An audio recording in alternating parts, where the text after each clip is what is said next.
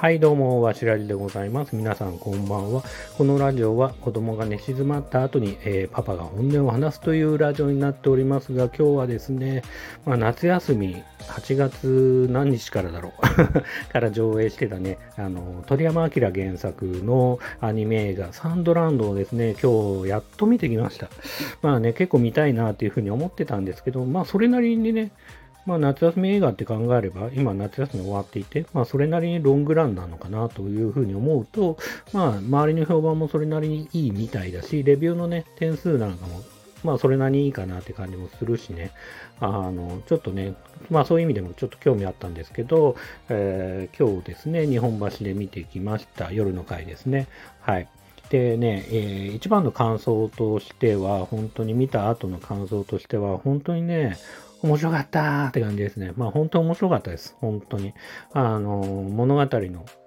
あの、テンポもすごく良かったし、物語そのものは結構シンプルイズベストな、あの、お話ではあるし、まあ王道ではあるんですけど、それが僕的には結構逆に、あの、スッと見れて良かったかな。なんか、なんつうかな。まあ変なね、こう、ひひねりというか、まあその伏線伏線とかそういうこともなくてね、逆に僕は好感が持てたかなというふうに思ってます。えー、まあすごくいい映画だったかなというふうに思ってるんですけど、ちょっとね、ちょっとだけ不満がありまして、この映画の関しては、こうメインキャラ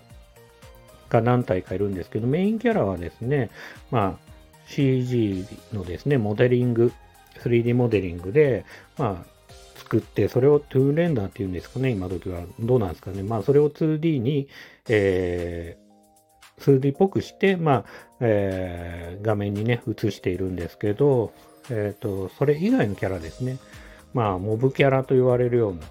まあ、そのメインではないキャラクターとかは手書きと言いますか、ただの 2D なんですよ。だから手書きというかね、普通に、まあ、3D モデリングを起こさずに書いてるんで、個人的にはね、そこのね、クオリティの差がね、すごく気になっちゃいましたね。メインキャラはいちいちかっこよかったり、まあ、リアル、まあ、リアルって言い方もおかしいけど、まあ、立体感があるというか、まあ、ところだったり、クオリティに関してもすごくいいなっていうふうに思うんですけど、逆にその、あの、2D のモブキャラに関しては、まあ、言い方も大変申し訳ないですけど、なんだろうな、こう、鳥山明もどきの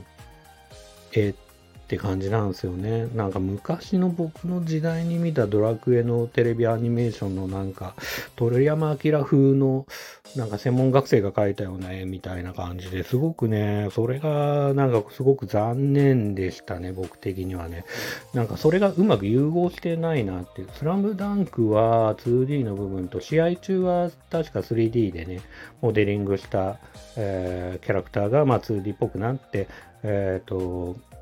描かれてるんで、まあ、なんだろうな、カメラワークとかも自由にいろいろ聞くだろうし、まあ、迫力があってね、すごく僕は良かったかなっていうふうに思ってるんですけど、まあそうじゃなくてなんかね普通にモブキャラがいっぱい出てモブキャラもいっぱい出てくるからいちいちねまあモブキャラのクオリティが気になっちゃってそれがね僕的なノイズになってなんかあんまり映画に没入できなかった部分は正直うんあるかなって感じはしますね。背景も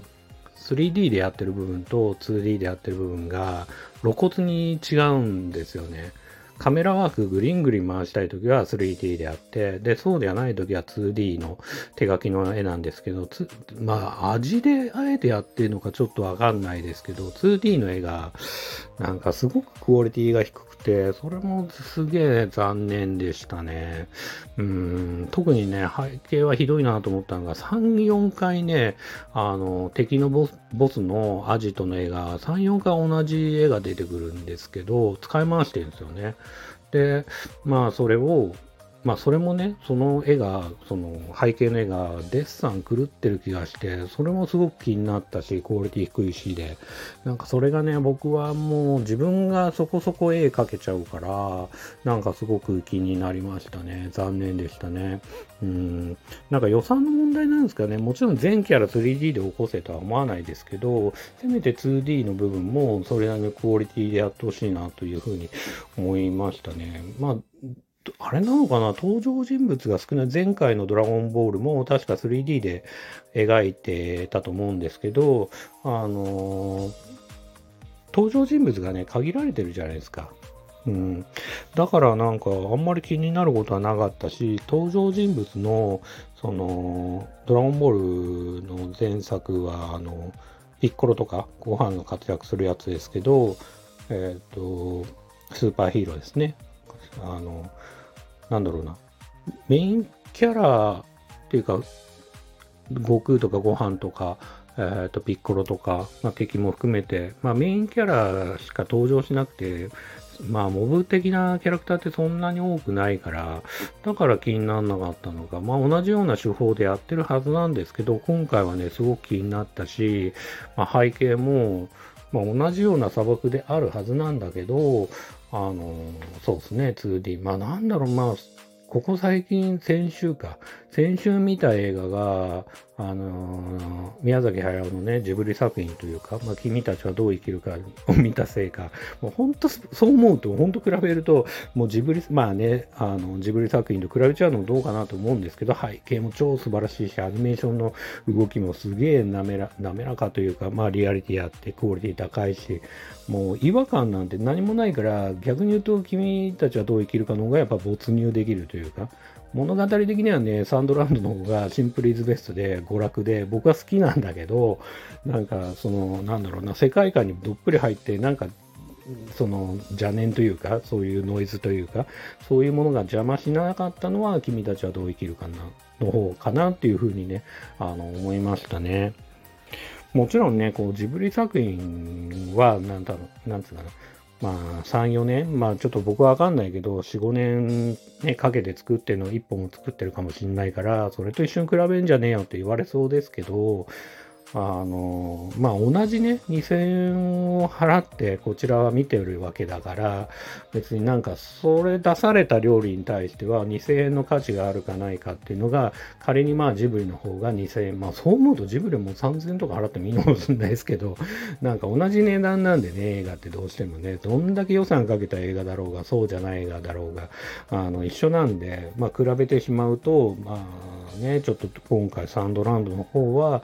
まあ 3D で作ってるところは全然違和感ないし、そこに対する不満はなかったけど、乗り物もそうですよね、3D で作ってたりするんですけど、あの映画の迫力とか含めて、まあそんなに、そうね、嫌だっていう感じはないし、戦車の中の細部なところとか、もう好きなところもいっぱいあるけど、なんなんせ 2D の方がなんか、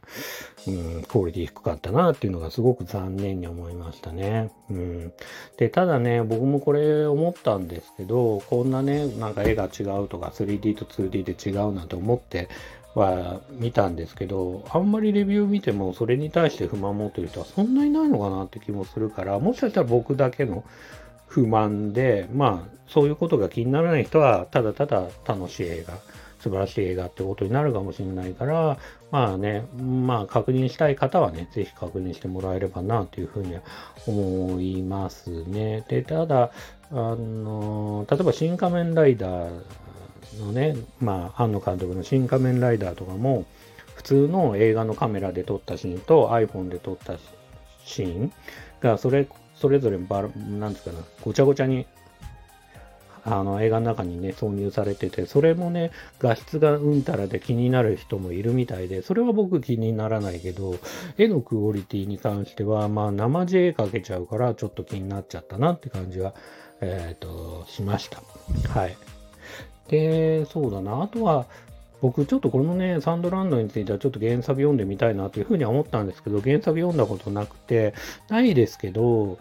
きっと僕の想像だと、まあ、原作もきっと面白いだろうなと思うけど、映画ならではのこのアクションシーンの迫力とか、あの、やっぱりバトルシーンの迫力で、テンポとかは、もしかしたらまあ映像化した方が、まあ、このパターンだといいのかなって感じはしましたね。もしかしたら漫画の方がもうちょっとこじんまりした話なのかなって感じはね、まあ想像してます。まだ見てないんであれですけど。はい。あとはそうだな、さっき言ったね、まあ、また話戻りますけど、まあ、えっ、ー、と、キャラクターのね、クオリティがうんたらかんたらって話ですけど、まあ、それもね、さっき言った通り、こう、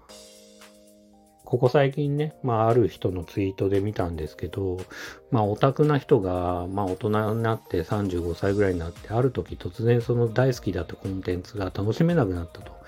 漫画とかゲームで漫画が素直に楽しめなくなった。それどういうこっちゃってなったら、まあやっぱり自分自身が大人になったりとか、まあ経験を積んできて、えー、と素直にね、今まで楽しんだものが素直に感動できなくなってるんじゃないか。例えば漫画であれば主人公が若者だったりとか、まあこのサンドランドだってね、本来なら、えっ、ー、と、子供向けのね、映画だと思うんですよ。うん、まあ子供が見たり、そうだな。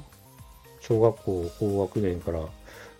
中学生はあれかな、小学校高学年とかが見たら十分に楽しい映画なんだけど、まあ、おじさんが見てね、難癖つけるのもどうなんだって話もあって、だから、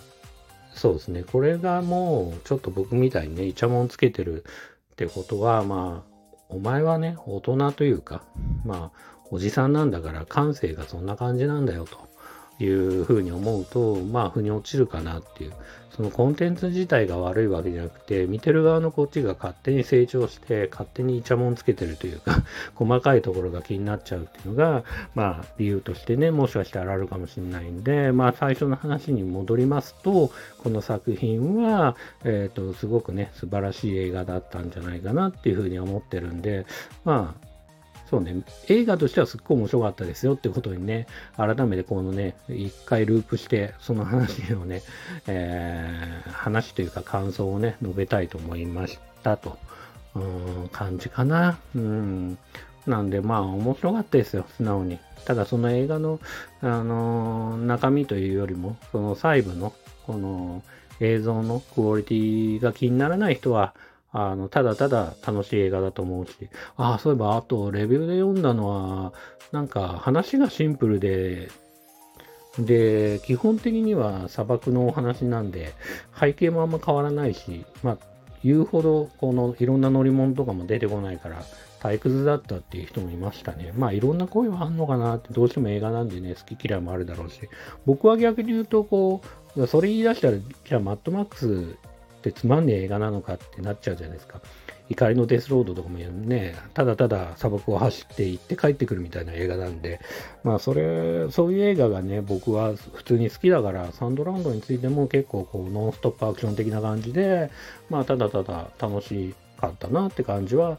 あるかなって感じですね。はい。というわけで、えー、今日はですね、映画サンドランドのえー、感想をね、えー、言わせていただきました。最後までありがとうございました。それではまたおやすみなさい。